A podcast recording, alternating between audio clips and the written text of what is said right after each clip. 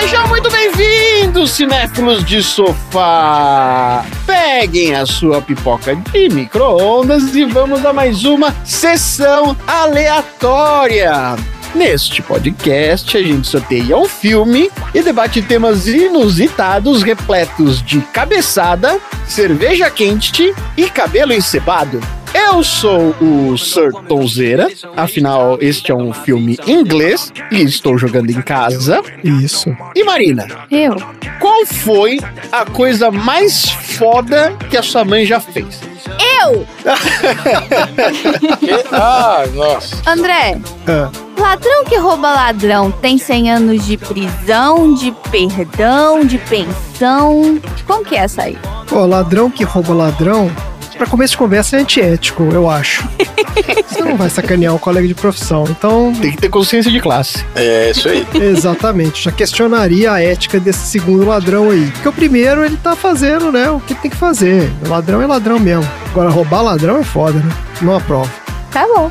Dudu, Diga. Você tem uma dívida gigante com o mafioso e tem a oportunidade de escolher um jogo valendo dinheiro pra tentar pagar a dívida. Que jogo que você vai jogar? Eu sou bom no buraco. Olha aí. Então você vai pra mesa de buraco high stakes. Dá pra tentar. Maravilha. Bom, Pode falar. quem você gostaria de enfrentar em uma mesa de poker? Puta, essa é muito boa. Jogador Bruno Henrique. Ele é o garoto que não tem expressão. Mas aí é mais difícil você jogar com ele. É, seria desafiador. Então, mas eu só jogo no hard. Ah, você Ah, quer jogar com o aí, cara que. Entendi. Então é isso. Vamos dar tiro com duas espingardas muito velhas na pipoca. Coitada da pipoca.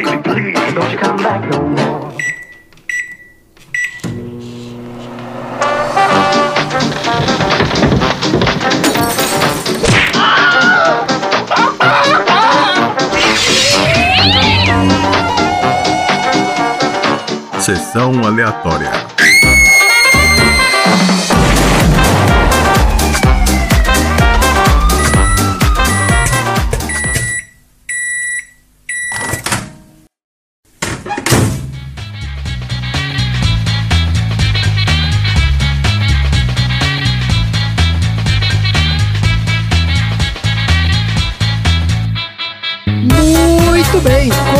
Começando mais um episódio do Sessão Aleatória, o podcast mais apostador da baixa podosfera. Esse é o podcast preferido da galera que tá endividada com a máfia e tem que bolar um assalto mirabolante pra conseguir pagar. Porque aqui no Sessão Aleatória a gente já conversou sobre os rolos da máfia, né? A gente falou no nosso episódio 19 do Poderoso Chefão, falando lá sobre várias histórias de mafiosos e tal, que inclusive, né, influenciaram o filme. E contamos a história de um dos assaltos mais ousados de todos os tempos, no nosso episódio 10, lá do Harry Potter e a Pedra Filosofal. Então dá uma conferida lá nessas sugestões e se prepare aí caso um dia você precise, né, escolar 500 mil libras em uma semana para pagar o seu agiota favorito. E como sempre, antes da gente chafurdar na lama do submundo com os nossos assuntos aleatórios, a gente começa a nossa conversa falando de um filme. E o filme de hoje é Jogos, Trapaças e Dois Canos Fumegantes, a estreia de um dos diretores mais originais do cinema britânico, que apresentou ao mundo um dos maiores astros do cinema de ação de todos os tempos. Esse filme foi sorteado da lista do Dudu. Então, Dudu, conta aí pra gente qual é desse filme. A minha lista é a seguinte: eram filmes com nomes estranhos que me surpreenderam. Nomes estranhos. O nome não me pegou, mas os filmes eram bons. O nome meio que te desanimou de ver o filme, foi isso? É, não, o nome não, não é atrativo, entendeu? Você vai assistir um filme com um nome desse tamanho, não é legal. É, muito grande. Nome grande não dá. Então, olha só, essa lista estava Os Santos Justiceiros, que é com o William Dafoe, que é um filme muito bom. Não sei qual é. Ah, várias vezes eu te falei desse filme já. Tem um que chama I See You, A Espreita do Mal. É um filme muito bom também, que não é terror, tá no Netflix. Recomendo. Suspense. E O Brilho Eterno de Momentos Sem Lembranças, que é com Jim Carrey e também é muito bom. Ah, esse é filmaço. Porque nós já falamos sobre isso. Tem a Kate Winslet e a Kate Winslet não erra na escolha do filme onde ela vai trampar. Mas tem o Jim Carrey. O Jim Carrey erra um bocado. Fica na- no limite ali. Beleza então, gente. Bora então falar do filme. Jogos, Trapaças e Dois Canos Fumegantes é um filme de 1998 dirigido pelo Guy Ritchie. com o roteiro do próprio Guy Ritchie. Esse foi o primeiro filme desse cara, que depois né, ele viria a dirigir vários filmes de sucesso, começando já com o filme seguinte dele, que foi o Snatch, Porcos e Diamantes, em 2000. Muito bom também. Muito bom, é melhor, né, inclusive. É, uma versão melhorada desse aí, porque ele tinha mais grana, né, pra fazer, mais recurso. Mas o Snatch é a mesma pegada, se você gostou desse, você vai gostar do outro também. Depois ele fez, ó, Revolver em 2005, Rock and Roller, A Grande Roubada 2008. Esses aí são todos essa mesma pegada. É, o Rock and Roller, ele é meio chato, eu não gostei. É uma grande roubada, né? grande roubada. É, Ó, depois ele entrou no esquemão de Hollywood, ó. Ele foi dirigir os dois Sherlock Holmes com o Robert Downey Jr., primeiro em 2009 e o segundo em 2011. Depois ele dirigiu O Rei Arthur, A Lenda da Espada, 2017. Não, muito ruim. Esse eu não vi. E o Aladdin Live Action, de 2019, que inclusive diz que ele já tá trabalhando no Aladdin 2 também. Já vai ter uma continuação aí, ó. É, tem a continuação do Aladdin, Aladdin 2, é, mas assim como todos os filmes da Disney, o 2, male male as pessoas sabem que existe. Não funciona. O Aladdin 2 é o Retorno de Jafar, é o nome do filme. Bom, então voltando pra esse filme aqui, o filme estrela o Nick Moran como o Ed, o Jason Fleming como o Tom. Beijo, Tom! Olha aí o Tom. Meu Deus do céu. o Dexter Fletcher como Soap e o nosso querido Jason Statham como Bacon, que é o único cara que a gente conhece dessa lista aqui, né? Porque o resto aqui não... Mas que era desconhecido na época. Exato, e a gente vai falar mais nisso. E esse filme ainda tem a participação do Sting, que é o JD, que é o pai do Ed lá, faz uma participaçãozinha. O Nick Moran, o Dexter Fletcher e o Jason Fleming, esses caras eram atores já experientes, mas não, não eram muito conhecidos, né? Eles tinham feito algumas coisas no teatro e no cinema, não é nada muito relevante. E depois também tiveram a carreira discreta. Eu dei uma procurada aqui no que eles andaram fazendo. Eles fizeram uns papéis secundários em alguns filmes de Hollywood no início dos anos 2000 e tal, mas nenhum decolou, não vale a pena entrar muito não. A exceção, é claro, é o Jason Statham, né? Que esse cara nem era ator, esse foi o primeiro papel dele na vida e ele acabou se tornando um dos grandes astros de ação de Hollywood. Olha O que, que ele só. fazia antes? Ele era modelo de publicidade. Eu vou falar mais disso quando a gente for falar dos bastidores do filme aqui. Mas assim, ele era saltador olímpico, daqueles negócios de salto, sabe como é? Salto que fica girando. Olha aí. Ah, é atleta, olha só. Ele era atleta, então ele chegou a competir. Não chegou aí pra Olimpíada, óbvio, mas ele chegou a competir naquele esporte, né? Quando era mais jovem. Jogou futebol e tal. O cara era bem atleta mesmo. Depois virou modelo e aí depois veio parar nesse filme aqui. A gente vai falar um pouquinho mais disso lá na frente. O filme que colocou, na verdade, tanto ele como o Guy Ritchie no mapa de Hollywood foi o filme seguinte, né? Foi o Snatch. Não foi esse filme aqui, não. O Snatch tinha lá o Brad Pitt, o Benício Del Toro. Foi um mega sucesso de público e tal. Mas é porque o Snatch é uma produção de Hollywood já. Exato, já é uma produção bem maior. Eles pegam os filmes originais e dão uma transformada, uma americanizada neles e tal. Mas ó, esse Jason Statham, esse cara trabalha, viu? Porque eu tava olhando a biografia dele, é inacreditável, cara. É tipo 3, 4 filmes por ano. Os mais conhecidos são o Carga Explosiva, teve três filmes no início dos anos 2000. Carga explosiva é um que ele tem um negócio no sangue que ele. Não, esse é o Adrenalina. Mas é com ele também, não é? É com ele também, é, o mesmo, é a mesma coisa. o Carga Explosiva, ele é um entregador de coisas perigosas, assim. Tipo, ele não pergunta o que é e os caras entregam e falam assim, ó, você tem que levar isso aqui em tal lugar. E aí os caras vão tentando pegar ele no meio do caminho e tal. É, Ah, tá bom. O Adrenalina é o seguinte, é a mesma coisa, só que ele, na verdade, ele é um policial, um negócio assim. E aí os caras envenenam ele e pra ele se manter vivo, ele tem que manter a produção de adrenalina constante. Então ele não pode parar, entendeu? Ele tem que estar em ação o tempo todo. Possível. E aí depois, ó, ele acabou entrando no elenco dos Brucutus lá do Mercenários, Stallone, Jet Li, Dolph Lundgren. E depois ele entrou pra série de ação de maior sucesso de todos os tempos, que é o Velozes e Furiosos. Né, que ele participou do 6, do 7, do 8 e do 9. E ainda ganhou um spin-off, que chama Hobbs and Shaw. E outro filme legal que ele fez também foi o Mega Tubarão. O Mega Tubarão não gostei, não. É maluquice de ação de Hollywood, mas é divertido. Bom, vamos lá então falar da sinopse do IMDB do Jogos Trapaças e Dois Canos Fumegantes. Um jogo de cartas em Londres desencadeia um confronto entre quatro amigos, plantadores de maconha, agiotas e cobradores de dívidas em uma série de eventos curiosos, tudo por algo de Maria, dinheiro e duas pistolas antigas. Que a Maria tem a ver com isso? não Como é sei, é? cara. Não... Tava indo tão bem, né? Tava no finalzinho tropeçou na Maria. Ó, vou fazer minha sinopse aqui. Que não tem nada de Maria na história. O Ed, o Tom, o Soap e o Bacon são amigos que vivem numa vizinhança barra pesada de Londres e ganham a vida fazendo Maracutaia, maracutaia. maracutaia, vendendo mercadoria de origem duvidosa, né? Aquele negócio nas ruas da cidade e tal. Só o cozinheiro que era certinho. Só o cozinheiro, né? Que é o Soap.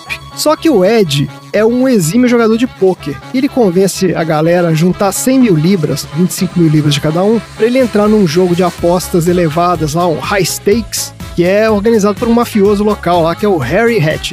Daí os caras juntam a grana e o Ed entra no jogo. Só que o jogo era armado. E por isso, o Harry, que é o mafioso, acaba ganhando a mesa. E não só o Ed perde toda a grana da galera, como ele ainda sai com a dívida de 500 mil libras. E aí, desesperado para conseguir a grana para pagar a dívida, o Ed acaba escutando o plano dos vizinhos dele, que são a quadrilha de ladrões liderados por um cara chamado The Dog. Os caras queriam roubar uns produtores de maconha que estavam cheios de grana e droga, né? Daí ele e os amigos dele, então o Ed com a galera dele, bolam um plano de roubar os caras que estavam indo roubar a grana dos maconheiros lá. Exatamente. Só que a coisa se complica ainda mais, porque o Ed e os amigos dele vão comprar umas armas pro assalto e compram de um contrabandista duas armas que eram, na verdade, antiguidades que tinham sido encomendadas pelo mafioso, O cara do poker que roubou lá dele. o cara do poker, exatamente, e que foram extraviados por engano. Então, assim, cara, um enrosco do caramba. E agora o Harry tá maluco atrás das armas.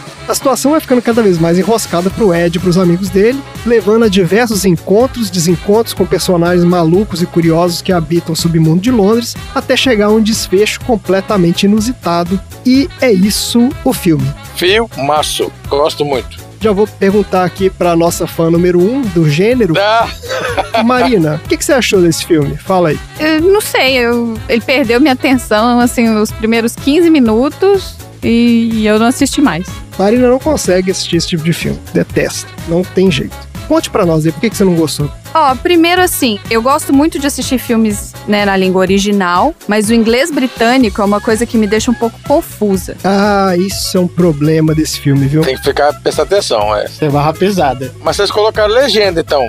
Aqui não tem legenda, né? Não foi legenda, a gente colocou closed caption, né? Que foi tipo. Ah, tá. é Legenda em inglês, sim. Ah, pelo menos, que ajuda. É. Mas mesmo assim, porque eles falam muita gíria, entendeu? E gíria muito específica e muito rápido. Então, assim, cara, é difícil, viu? Mesmo com legenda em inglês, é difícil, cara, a gente entender tudo que acontece. E ele usa muito o lance dos sotaques, né? Então, você não é o inglês que você tá acostumado a ouvir, e não é o inglês britânico também que você tá acostumado a ouvir. São, tipo, sotaques de regiões diferentes da Inglaterra e tal. É sotaque de gueto também, né? Eles zoam entre eles mesmo no filme, né? Eles se zoam sobre isso. Tem os caras que são gregos lá, que eles falam que usam também umas palavras em grego no meio. Então, cara, é difícil ver esse filme sem legenda, viu? Bem complicado mesmo.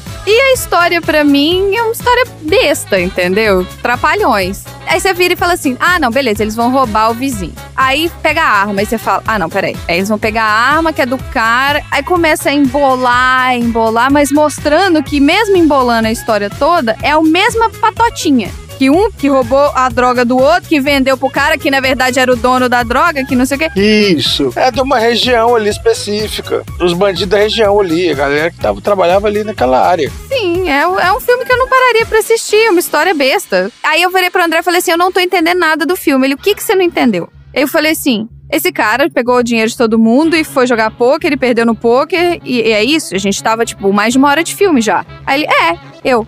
Ah, é isso. Mas bolou um plano pra conseguir a grana rápida. O pai dele não perdeu o bar. O mafioso estava afim do bar. Ele fez isso pra conseguir o bar. E aí, morava do lado dos bandidos. Escutou os bandidos falando que ia assaltar, não sei o que. Falou: quando eles roubarem, eu pego eles aqui e assalto. E eles não vão nem desconfiar, porque eu tô do lado deles. Não, eu não tava nem nessa parte ainda. Tinha acabado de sair do jogo de poker que ele perdeu. Não, o ponto é que assim, ela tinha entendido perfeitamente o filme. A, a Marina achou que não tava entendendo o filme. Eu achei que não tava entendendo porque tava besta demais, entendeu? Aí eu falei, ah, então tá aqui meu tema e obrigada. Até quarta. É, esse estilo do Guy Ritchie também é bem é um estilo bem particular. entendeu? Ele usa esse estilo de narrativa que tem assim, são várias tramas paralelas, vão se cruzando e tal. E que tem gente que gosta desse estilo, eu gosto, eu acho legal esse estilo de narrativa, e tem gente que não gosta. Então, beleza, tá aí pra cada um dar a sua opinião aí. Você, Tom, o que, que você achou? Já tinha visto? Eu adorei o filme. Porque é uma casca em cima da casca, né? Então vem engenhosidade atrás de engenhosidade. Quando você acha que o filme tá pra acabar, ele não acaba. Aí tem uma outra coisa e dá uma injeção de, de ânimo no filme que acaba se tornando bastante interessante. Vai tendo várias reviravoltas, né, pelo meio do caminho. E os personagens em si, eles são todos muito interessantes. Sem precisar ficar falando muito sobre eles. Então, assim, cada um tem uma personalidade bastante peculiar, a maneira como cada um se relaciona com o outro, sendo você de uma gangue ou de outra, acaba criando um certo apreço para você ver o desenrolar dessa história para saber o que, que vai acontecer com o destino de cada um. Então eu gostei bastante do filme.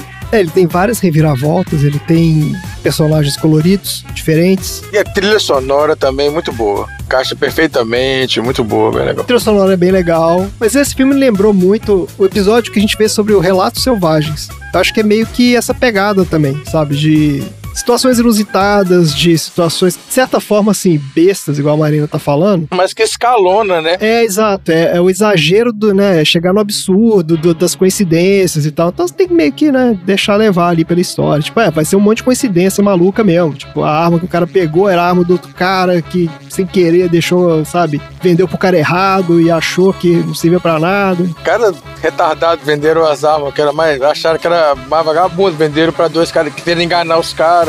É isso aí. É bem legal. Cada um querendo tirar vantagem em cima do outro. Mas é isso, esse é o estilo Guy Ritchie, gente. Então, se você gostou desse filme, provavelmente você vai gostar dos outros filmes dele. Se você não gostou, você vai, não vai gostar dos outros, porque esse cara, ele é bem daquele estilo autoral também. Exceto esses filmes Hollywood que ele foi fazer depois, que aí depois já mudou bastante, né?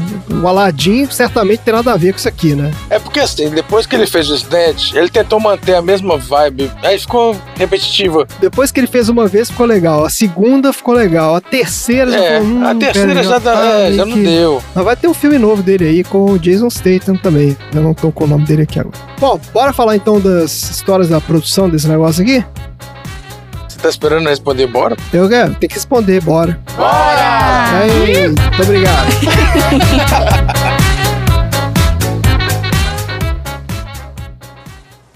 Eu vou. Você vai o quê? Vou lhe emprestar o dinheiro. Eu preciso de 250 mil. Não, você precisa de 500 mil para me acompanhar.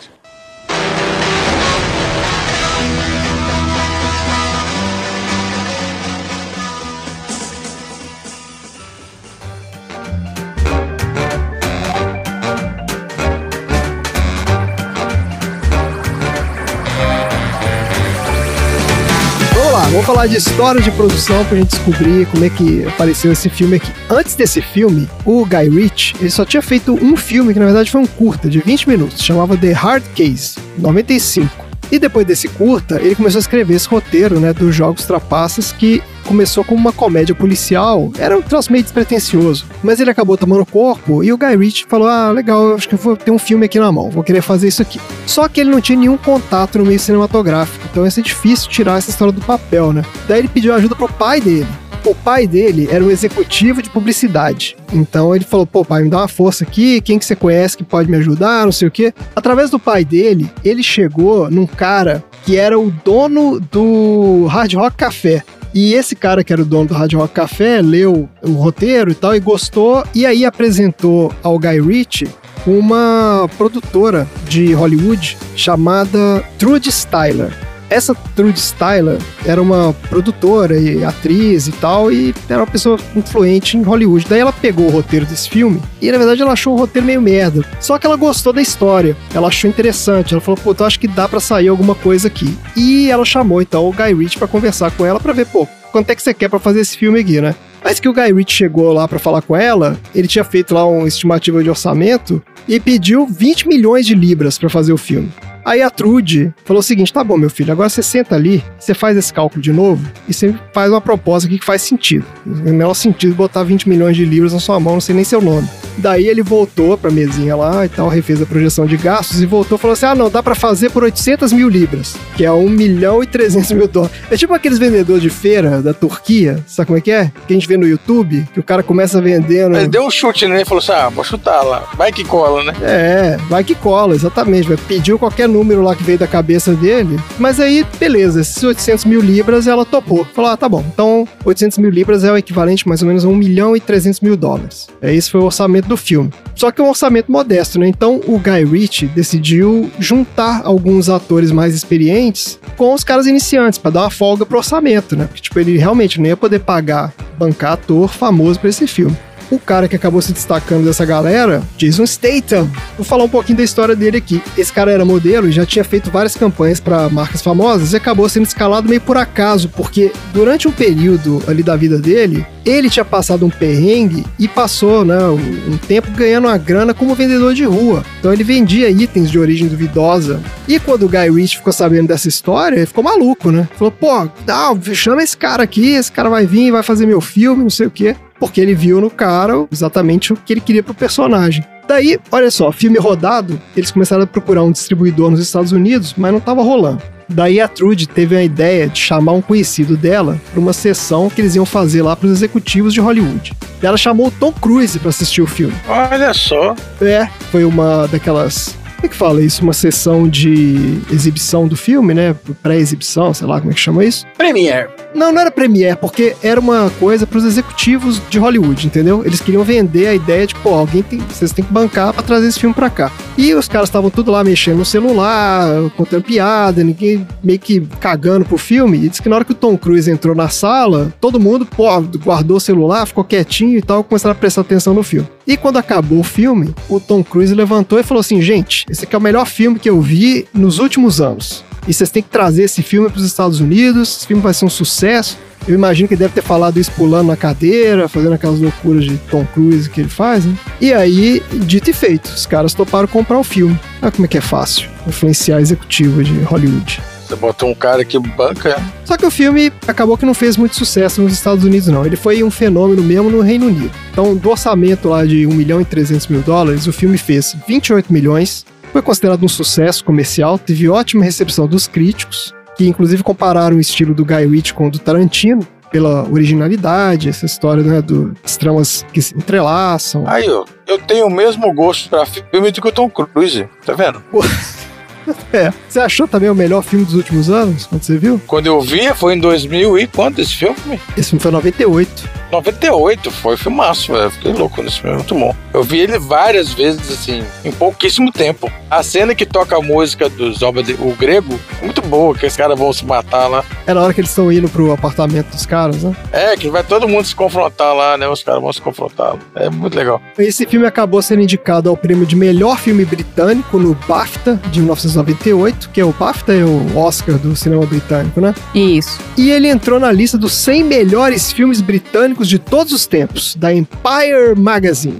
Já falamos sobre ele, já. Já falamos dessa lista? Já falamos dessa lista. Esse filme ficou na 75ª posição. Não tá muito bem colocado, não, mas tá entre os 100 melhores. Não, mas de 100 filmes, você tá doido? É muita coisa. Todo dia sai filme aí. Todo, todo dia sai filme. Essa lista é de 2016. Eu procurei se tem uma lista mais atualizada e não tem, não. Qual é o filme britânico número 1 um de todos os tempos? Vou abrir aqui agora. Lawrence da Arábia, de 62. Sim. Olha só. Sabe qual é o segundo? Filme do Monty Python, 79. É A Vida de Brian. Aí, ó, tá vendo? Com toda certeza. Essa lista é confiável. Depois tem uma porrada de filme aqui que eu não conheço. Ó, Transporting é o oitavo. Transporting é um filmaço também. Transporte, tá aí. Um monte de Python. O Carlos Sagrado deve estar aí por aí também. É, é um é uma lista confiável. Exatamente. Então é isso, gente. Pra fechar essa história, eu só vou avisar aqui. Agora eu vou começar a fazer esses avisos, porque Dudu, às vezes, ele fica meio perdido. Dudu, tem uma versão do diretor desse filme aqui, hein? É mesmo? Quanto tempo que tinha o filme que você assistiu? Ah, não, não lembro. O filme original ele tem uma hora e 46 e a versão do diretor tem duas horas de duração. Então tem 14 minutos a mais. Vou procurar. É, você tem que ver, você gosta desse filme. Diz aqui que ele aprofunda mais na história dos personagens. Uhum. E é isso, desenvolve melhor um pouco do né, o passado e tudo mais. E as relações entre eles. É bom que eu posso botar de novo, porque a Thaís dormiu. Aí ela quer ver de novo, eu vou botar, vou procurar a versão do diretor, então. Isso, procura a versão do diretor. Se algum dos aleatórios aí tiver assistido a versão do diretor, manda pra gente aí sua opinião sobre o filme e a gente vai ler aqui, porque só o Dudu vai ver essa versão do diretor aí. É isso, gente. Bora então pro troféu aleatório? Bora. Bora.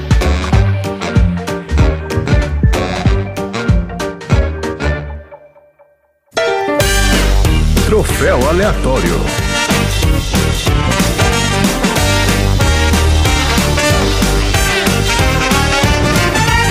Então vamos lá. Ó, ganhar o troféu aleatório é a mesma coisa que você dever 500 mil libras para um mafioso local, não ter grana pra pagar, e na hora de você chegar no escritório do cara pra implorar pela sua vida, você descobrir que o cara tá morto e tem uma maleta de dinheiro do lado dando bobeira. Isso é bom demais. Ah, o final é assim? Não, Isso não não é, é o assim. final. Isso não é o final. Não é o final. Isso não é, o isso é final. uma parte Esse do que é filme. legal. É, exato. Ainda tem mais coisa que rola depois disso. Ainda tem mais coisa. Nossa, não, beleza, tá bom. Na verdade, a cena final é muito legal. É bem legal mesmo. Ó, vamos lá então. Troféu aleatório. Marina, quem odeia o filme começa, né? Distribuindo os troféus. Eu não sabia dessa regra, não. Ah, é? Começou agora. Essa, essa regra aí apareceu hoje. Parabéns. Conta aí, qual é o seu troféu aleatório para jogos, trapaças e dois canos fumegantes?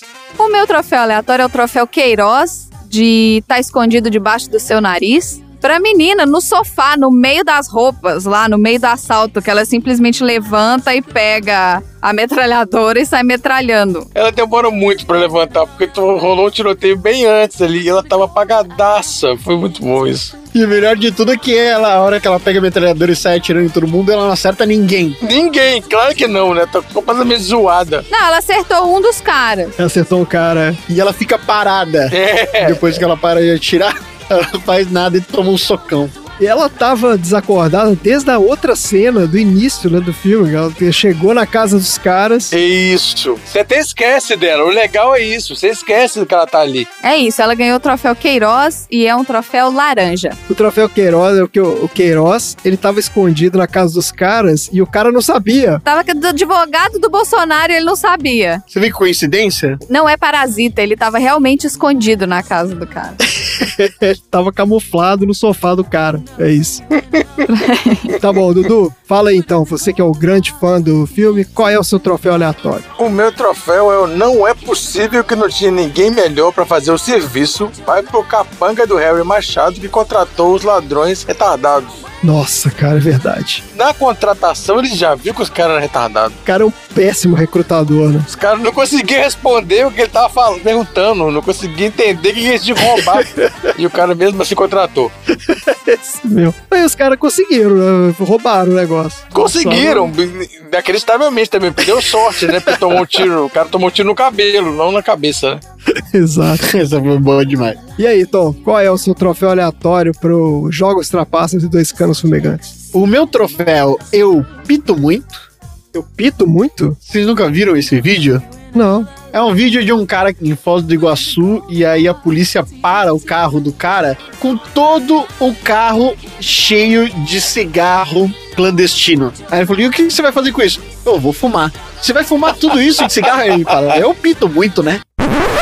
O acusado afirmou que todo o cigarro era para consumo próprio. Já compra uma vez só, né? Pra não tá indo uma vez. Eu peguei e falei, vou consumir que, pra acabar aí, ó. Já acaba com a vida de uma vez. É, aí, aí, é pro consumo. Você não pita, não? Não. Que bom, mas eu pito. Eu pito muito. Tá, mas e se você fosse fumar tudo? Quanto tempo? Mas eu não sei não, né? Era pro resto da vida, né? tá certo. E o melhor é a cara de pau do cara dele falar que ele vai fumar tudo isso sozinho. claro, parece que ele fugiu, capotou o carro, o carro estourou o pneu. Tá merda. Esse vídeo dá nome pro moço que leva um tiro no pé e não grita. Ah, eu? é verdade. É. Na mesma cena, aquele cara que tem problema em tentar entender por que, que existe a, a gaiola. Ah, é verdade, o portão, né? É o que tá mais lesado ali na, na maconha. Ah, e não sentiu, é verdade, de- demorou a sentir, né? Depois que ele tava sentindo a dor. Isso, ele toma um tiro e nada acontece. Ele fica lá estiradão no chão. Aí, Mas não é que ele tava desmaiado naquela hora? Que ele tomou tiro? mas ele não acorda quando ele toma um tiro no pé? Eu não sei, cara. Bom, beleza, então eu vou dar o meu troféu aqui, que é o troféu Corra que a polícia vem aí, de incompetência e investigação policial, que vai pra polícia de Londres. Porque no final do filme, o cara lá, né, o Ed, estão sentados no bar, e ele fala assim, pô, a única coisa que ligava a gente, né, eles, no caso, ao caso da morte do mafioso, eram as duas armas. E aí rola aquele confusão toda, o último plot twist lá do filme, que eu não vou contar, porque é sacanagem. Mas agora eu fiquei pensando, como assim só as armas ligam ele ao crime? Porque e aquele massacre que teve no apartamento deles? Que tinha, sei lá, 10 lado, né? cadáveres, exato, do lado. Mas não, mas olha só, lembra que ele tinha acabado de alugar? Então talvez eles desse um jeito de. A polícia não ocorreu. é, Ninguém procurar saber quem é que será que aluga esse apartamento aqui. Que morreu 10 caras e um milhão de tiros. Ninguém. Mas se eles tirassem aquele equipamento deles todo ali, era simplesmente, ó, meu vizinho começou a dar tiro aqui, eu saí correndo. É, tá bom. Eu acho que a galera tava muito doida. Fumaram a, a ganja lá do, dos nerdinhos todos lá. Não é possível, cara. Tá ótimo, gente. Beleza. Então essa é a nossa premiação maravilhosa aqui. Os troféus serão entregues por leões de chakra mal encarados para os nossos ganhadores. E temos recados hoje? Temos. Sempre tem. Sempre tem recado, sempre tem. Ouvinte, qual que é o recado? O ouvinte sabe qual que é o recado. O ouvinte sabe, mas sabe por quê? Tem um ouvinte novo, que é um cara que nunca ouviu o recado antes. E esse cara agora tá meio perdido. Mesmo. Ui, o que você tá fazendo aqui, bem? De onde você veio? Manda pra gente um e-mail pra contar quem é você que começou a ouvir por esse filme específico. Isso. A gente tem e-mail? A gente tem e-mail, tá aqui no post do episódio, tem lá o e-mail do podcast. Alguém já viu esse e-mail pra ver se tem alguma coisa lá? Não, eu, Não tem?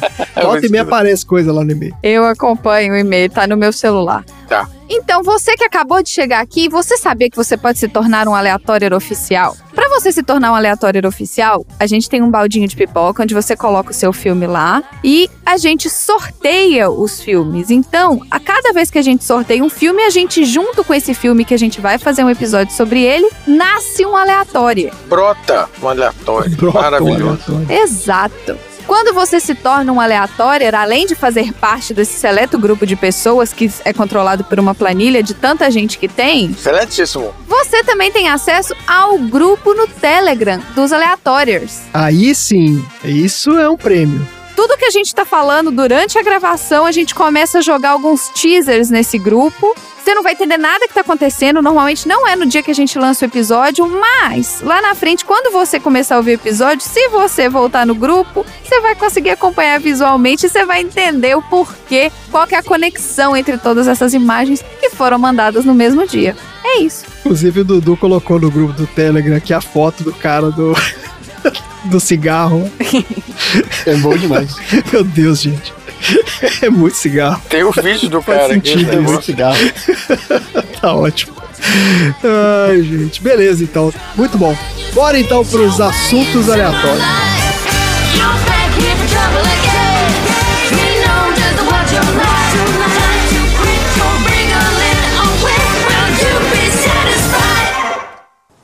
Eu vou. Você vai o quê? Vou lhe emprestar o dinheiro. Eu preciso de 250 mil. Não, você precisa de 500 mil para me acompanhar.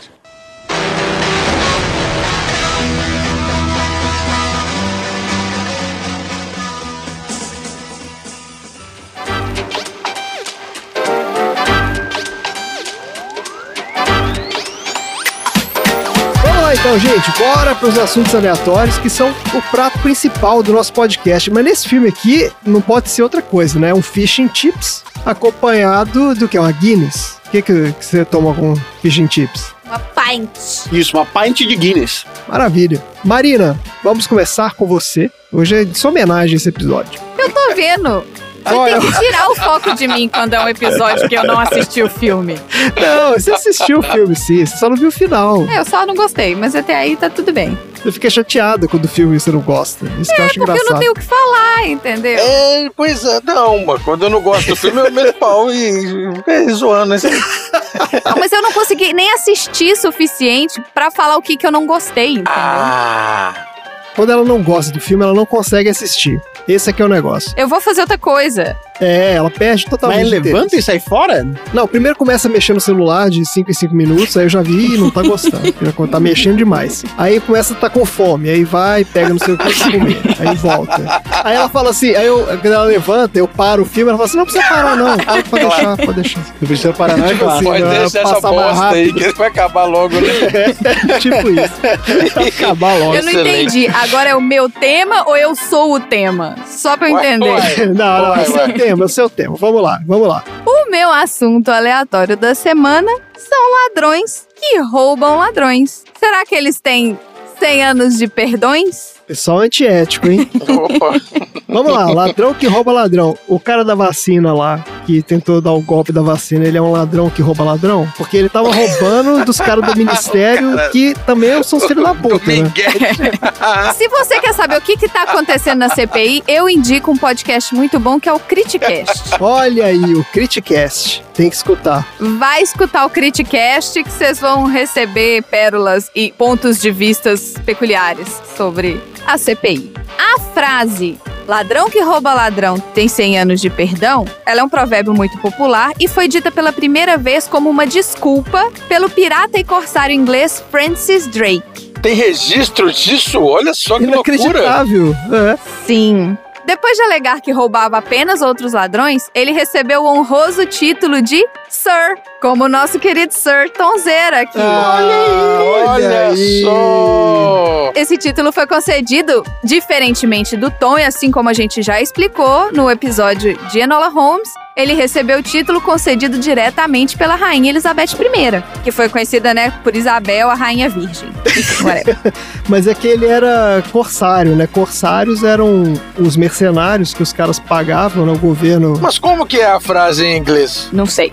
Negócio é o seguinte: a desculpex da rainha pra dar o título de Sir pra ele é que ele roubava de ladrões e ele trazia todos os bens pra Inglaterra. Então ele fazia a economia girar na Inglaterra, entendeu? Com as coisas que ele roubava. E aí virou Sir. O cara fazia economia girar. Aí ele abriu uma lojinha chamada British Museum.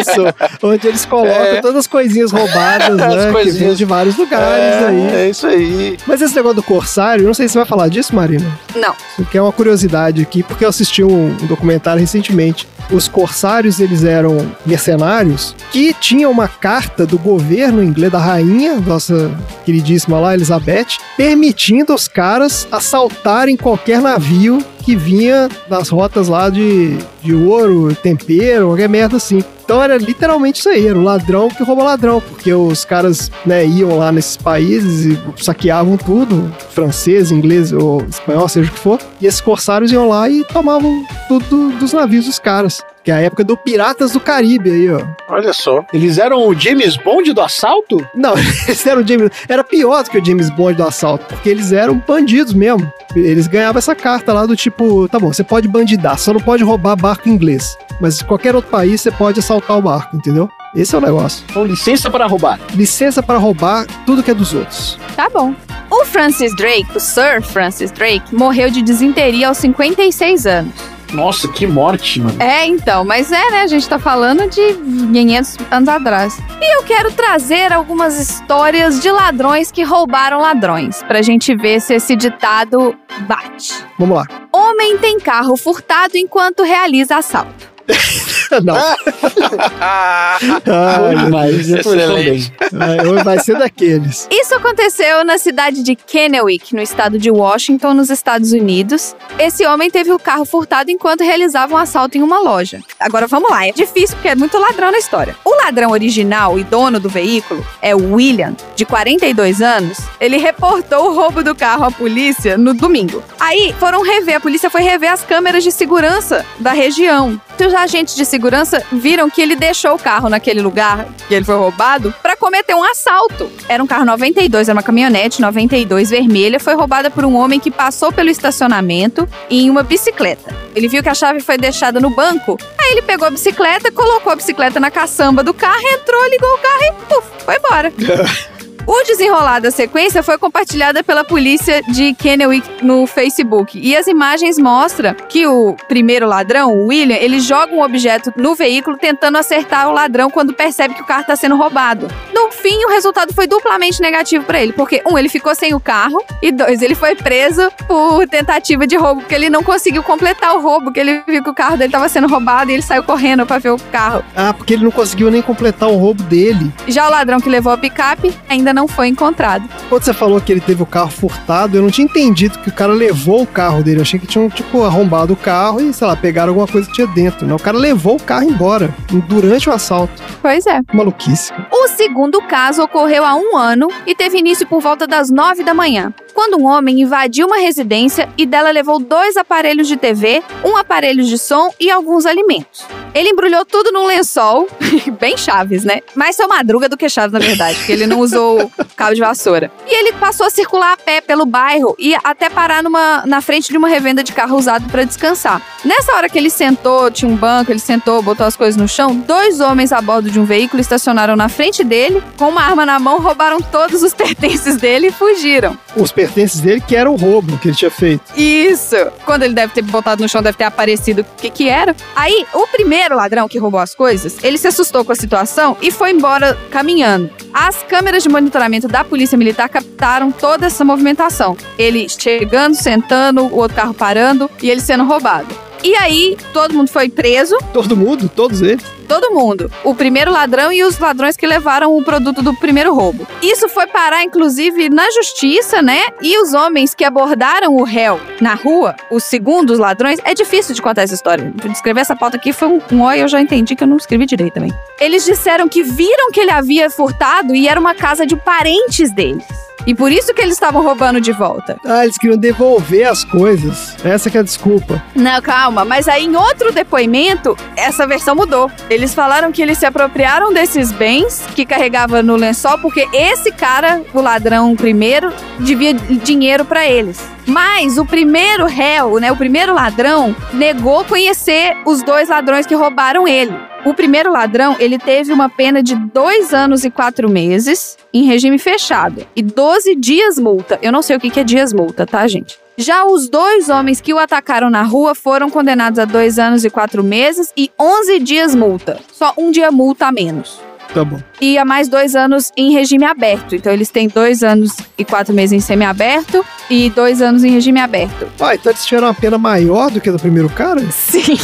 Mas, porra, qual é a lógica? Talvez porque, não sei, não fala nada aqui. Porque eles estavam armados. Ah, Foi furto, né? O primeiro, não foi roubo. Sei lá. deve ser isso. Um é furto e o outro foi assalto à mão armada e aí a pena é diferente. Deve ser isso. Enfim, isso foi no Brasil, tá? Esse caos aqui foi no Brasil. Esse terceiro caso aqui, eu confesso que eu só achei ele em um lugar. Não tem nenhuma outra matéria falando sobre ele. E ele é muito bizarro pra ser verdade. Então eu vou contar como uma anedota. tá bom. Não usem no Enem. Era um relato de uma pessoa que era conhecida no meio marginal como Bagulhinho. Então esse é um relato do Bagulhinho. O Bagulhinho, usando uma arma de fogo, intimidou um condutor e roubou o veículo. Aí ele já tinha um plano na cabeça dele. O plano era ele ia roubar esse veículo e logo em seguida ele ia estacionar em frente a uma farmácia. E na farmácia, usando a mesma arma que ele usou para roubar o carro, ele ameaçaria os clientes e o proprietário, que no caso, quando aconteceu isso, ele foi obrigado a entregar todo o dinheiro que tinha no caixa. Então até aí deu certo. Roubou o carro, check. Parou na farmácia, check. Dinheiro do caixa, check. Tá bom. Só que o veículo estava estacionado de forma irregular. E aí ele saindo com o dinheiro, ele percebeu que tinha, outra pessoa, tinha uma pessoa dentro do carro dele. E na hora que ele gritou, a pessoa ligou o carro e saiu cantando pneu. Com o saco plástico nas mãos, contendo todo o dinheiro e sem ter como fugir, ele olhou de um lado pro outro e saiu andando. E um trombadinha passou e levou o saco plástico da mão dele. Ah, não. Não, não, Coitado não, do não é bagulhinho. É o relato do bagulhinho. Ô, dó. Após ser vítima por duas vezes, ele foi na delegacia da polícia. Ah, excelente.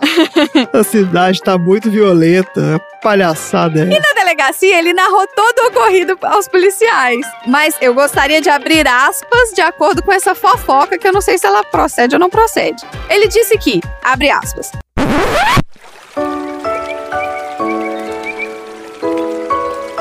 O mundo do crime tem suas regras, que não são escritas como as do mundo que leva a vida certa, mas elas são éticas. Aí Quer dizer- falando. Cantei essa bola já. Existe ética pra tudo. Pois é, ué. Quer dizer, passa de boca em boca e quem convive com a delinquência tem que respeitar. Assim, pela lei do crime, aquele carro é meu porque eu roubei. e o dinheiro é meu porque também representa o fruto do meu trabalho. Além do que eu devo confessar agora, a arma eu também roubei para poder praticar os crimes. Mas foi só para cuidar da minha própria segurança. Vai que a vítima reage. Se nenhuma providência for tomada, a malandragem vai tomar conta da cidade, e aí não vai prevalecer mais a lei da bandidagem, que é aquela que entre nós, operadores da área, obedecemos, torna importante para o convívio harmônico. E deixo de antemão avisado que vou investigar para descobrir os responsáveis pelo furto do meu carro e do meu dinheiro. Olha aí, cara. E eles certamente serão penalizados pelo código da rua. O cara ficou bravo, hein? Ficou pistola. Ficou putaço. E fez uma defesa eloquente aí também de toda essa ética dos bandidos, né? Então, tinha vários erros de concordância, isso aqui. Eu meio que reescrevi o texto, mas a ideia é essa. Ah, tá. Você fez um. Entendi. É bem que o texto tava muito bem escrito mesmo. Eu falei, pô, o cara tá. Não, é porque eu não tava conseguindo. Eu tentei ler em voz alta, mas eu não tava conseguindo ler com quantidade de erro, entendeu? Então eu consertei pra ficar. Tá ótimo, é muito bem argumentado. E aí? Ladrão que rouba ladrão tem 100 anos de quê?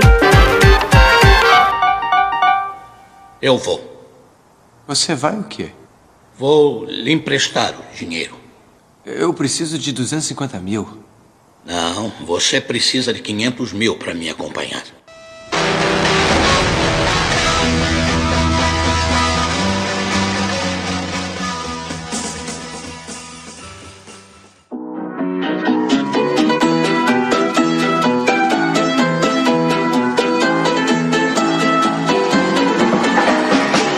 Gente. Próximo assunto aleatório. Dudu, fala aí. Como a gente tem o Ed, que é um exímio jogador de pôquer, eu selecionei aqui as melhores jogadoras de pôquer do mundo. Olha aí. Excelente. Vamos lá. A americana Vanessa Selbitz é a jogadora mais bem sucedida. Ela ganhou mais de 9 milhões de dólares em prêmios, em dinheiro, em torneios, em eventos como o Partus Poker Tour, o NAPT e braceletes do World Series of Poker. Braceletes? É, olha só, o World Series ele dá braceletes como prêmio. Ué. É tipo, sei lá, o cara do NFL não ganhou anel. Ah, No poker a pessoa ganha braceletes, ela tem dois. Tá bom, dois braços.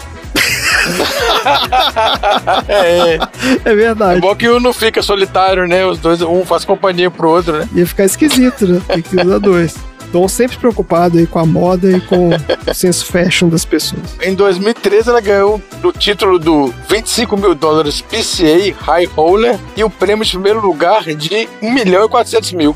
Você entra com 25 mil e sai com 1 milhão e 400. Ah, você entra com 25, você tem que ter 25 mil pra você jogar? É, você tem que ter 25 mil, igual lá no- filme, ué. Putz, é a mesa do cara lá, do, do mafioso, pô. PCA High Roller, né? Qualquer um que entra não, brother. Caraca, bicho. Mas ela deve ter patrocinador, né? Não deve ser o dinheiro dela. É patrocinador. É porque é um esporte, né? Diz o Léo que esporte tem que suar, não sei o que, esforço e tal, mas poker é um esporte. Quando você vê seu dinheiro indo embora, você começa a suar também, né? Não?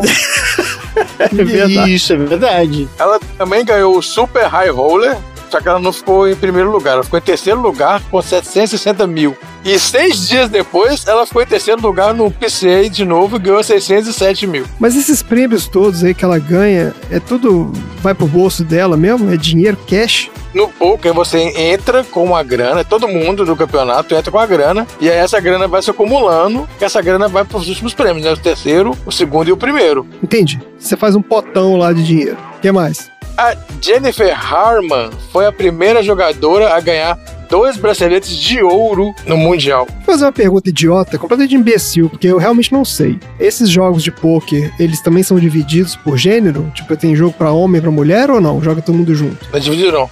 Todo mundo junto. Não tem porquê de dividir. Na... Merece destaque, porque ela nunca tinha jogado esse tipo de jogo, o Limit Hold'em. Era um tipo diferente que ela não jogava, aí ela ganhou. Ah, sorte de principiante, chama isso. Ela só jogava poker, né? Não esse estilo. Como é que ela chama?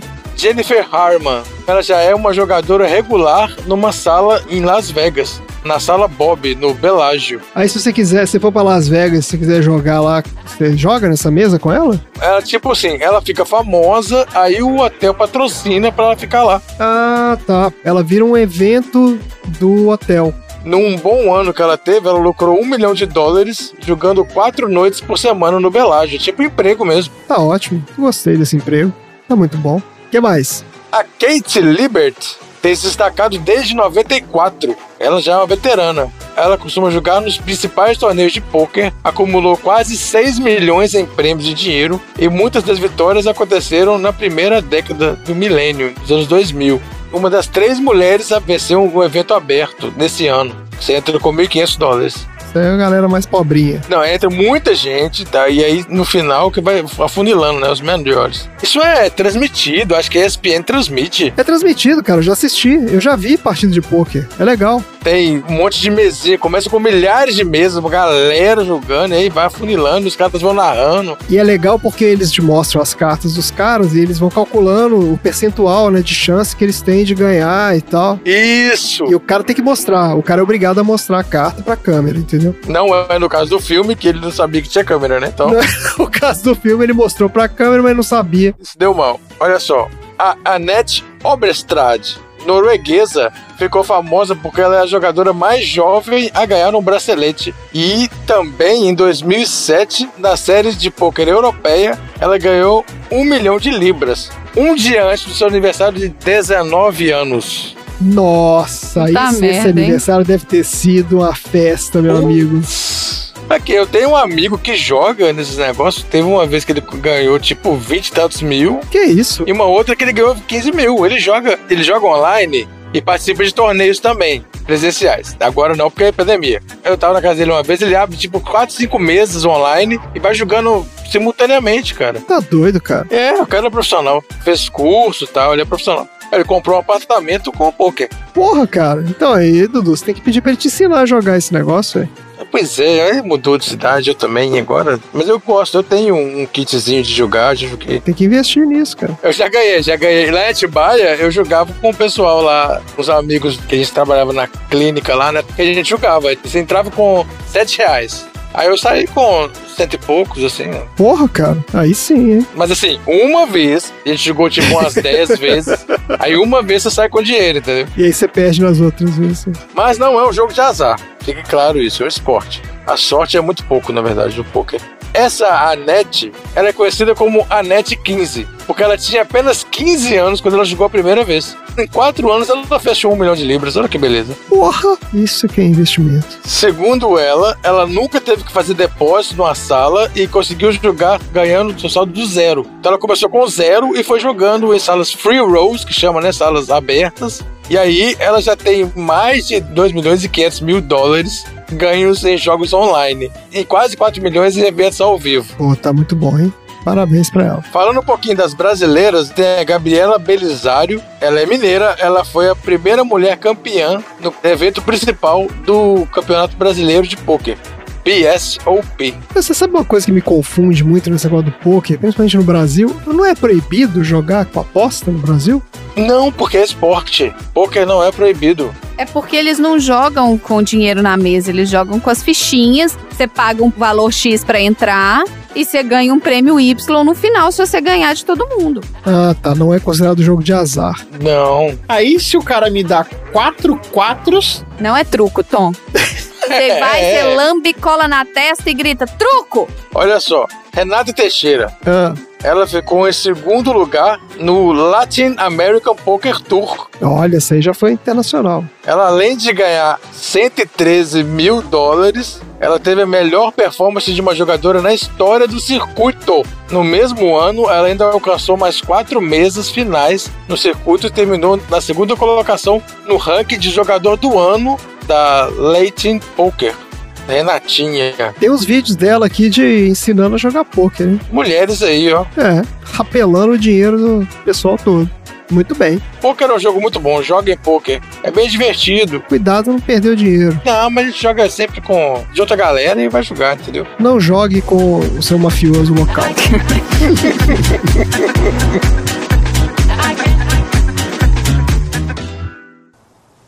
Eu vou. Você vai o quê? Vou lhe emprestar o dinheiro. Eu preciso de 250 mil. Não, você precisa de 500 mil para me acompanhar.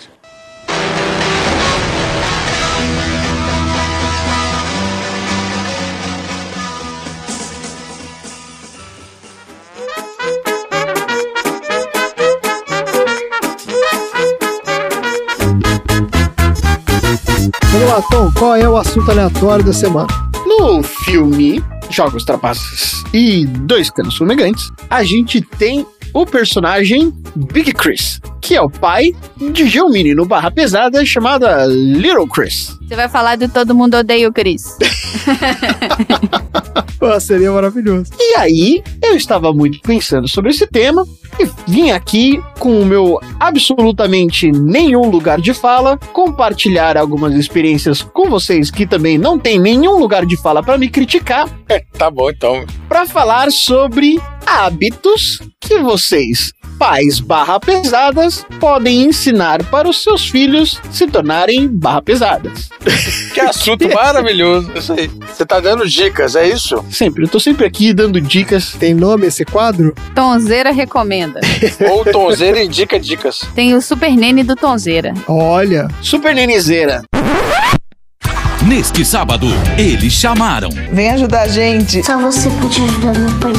Super Nani, Zera. Essas dicas, na verdade, elas não foram construídas por mim, elas foram construídas pela Judy Guess. ah, quem é Judy Guess? Eu não sei. Mas é porque a gente É tem que a adivinhar, pessoa né? Judy Guess. É. Guess who, né? Nossa, Quem Judy que é? Guess. Quem que é Guess Judy. Guess? É. Guess who? Vamos lá. Pronta. Excelente. Um hábito importante é o hábito do pai valorizar a própria experiência de vida. Muitas vezes, o pai chama as crianças ou interage com as crianças apenas pelo meio eletrônico e não se dá a oportunidade de viver o mundo lá fora e de aproveitar novas aventuras. Isso me leva a uma dica que, se você enfiar o tablet na cara da criança o tempo todo, que memória boa ela vai construir? Isso é um grande lema da paternidade moderna. Quanto de tablet seu filho vai consumir? Então, se você quer ter um filho barra pesada, já acostuma ele com, desde logo cedo, ir pra rua brincar em pina-pipa e carrinho de rolimã. O segundo é você, enquanto pai, gaste cada vez mais tempo com atividades que você gosta. Por quê? Pra bom ou pra mal, todas as vezes em que você pratica alguma coisa do qual você se interessa mais, você cada vez mais está levando a sua criança também a se divertir em conjunto. Um outro hábito muito importante é a possibilidade que você tem de rir de si próprio na frente das crianças. Toda vez que você constrói um estereótipo de que os adultos são pessoas que sabem todas as respostas e têm absoluta segurança sobre as decisões que toma, acaba criando uma sensação de insegurança e incerteza na vida das suas crianças. Portanto, se você demonstra suas fragilidades, é muito mais capaz de que a criança se identifique com você e também com a própria vida que ela leva. A criança ela vai aprender a, a lidar com uma falha também. ó. Exato. Com a frustração, com a incerteza, com a insegurança, de uma maneira mais natural do que se você ficar achando aí que você tem resposta para tudo. Não, não, isso é errado. Um hábito que para mim é muitíssimo relevante. Escolha o otimismo como se fosse a sua lente de contato. Na vida, tudo é método. E se você puder observar todas as coisas com um copo meio cheio ao invés de mais vazio, o que você tem a perder? Mas tem o negócio da frustração. Você tá sempre achando que vai estar tudo certo, não sei o quê. Mas é muito melhor que você viva de uma maneira esperançosa, acreditando que tudo dará certo, do que passar o tempo todo achando que vai estar tudo dando uma merda pra quando as coisas dão certo, você falar, ah, que bom que deu certo. É, acho que não é também, né? Você não, não é você criar um mundo de fantasia, é você. É, tem um meio termo. É você ser otimista, não é ser otário. Exato. Porque se você for otário, você não cria uma criança barra pesada. Tá bom. Encare os seus medos sem desculpa. Temos que entender que medo faz parte de um conjunto de sentimentos nossos, mas que medo não é um freio. Assim como os desejos também não é um acelerador. Freios são apenas sentimentos de alerta. Mas cada alerta não significa que não devemos nos mexer e enfrentar os nossos medos. Aliás, não tem como você ser uma criança barra pesada se você é uma criança medrosa. É.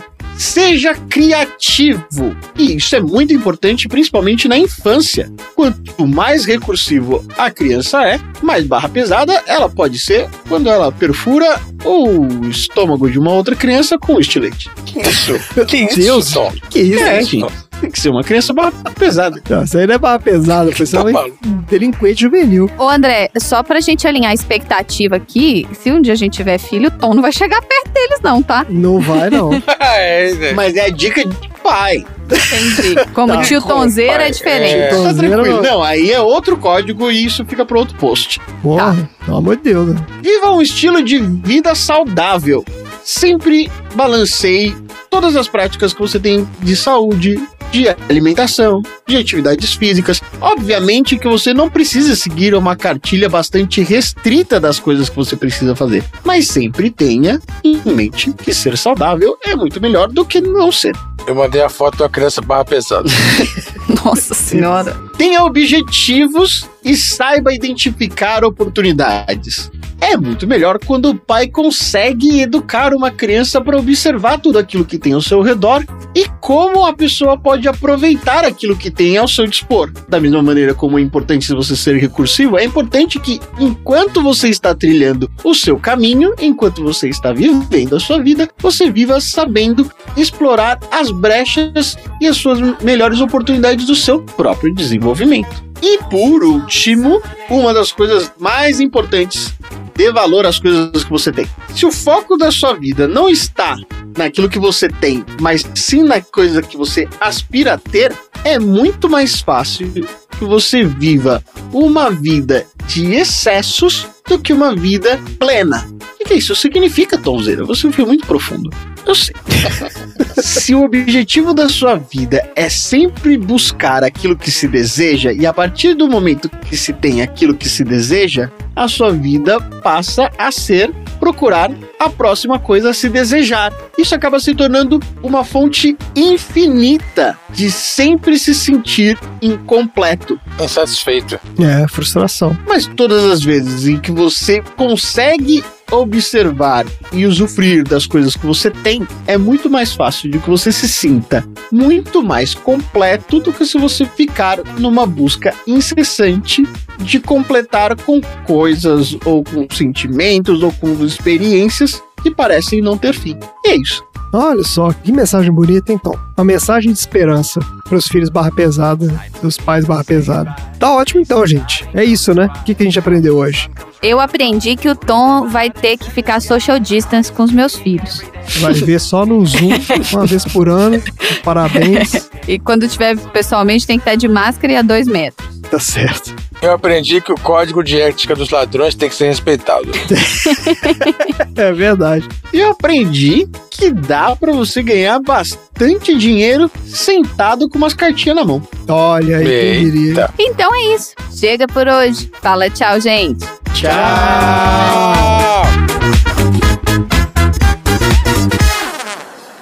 Fim da.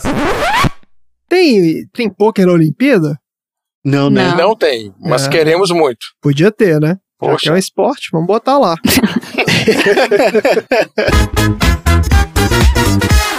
Fim da sessão.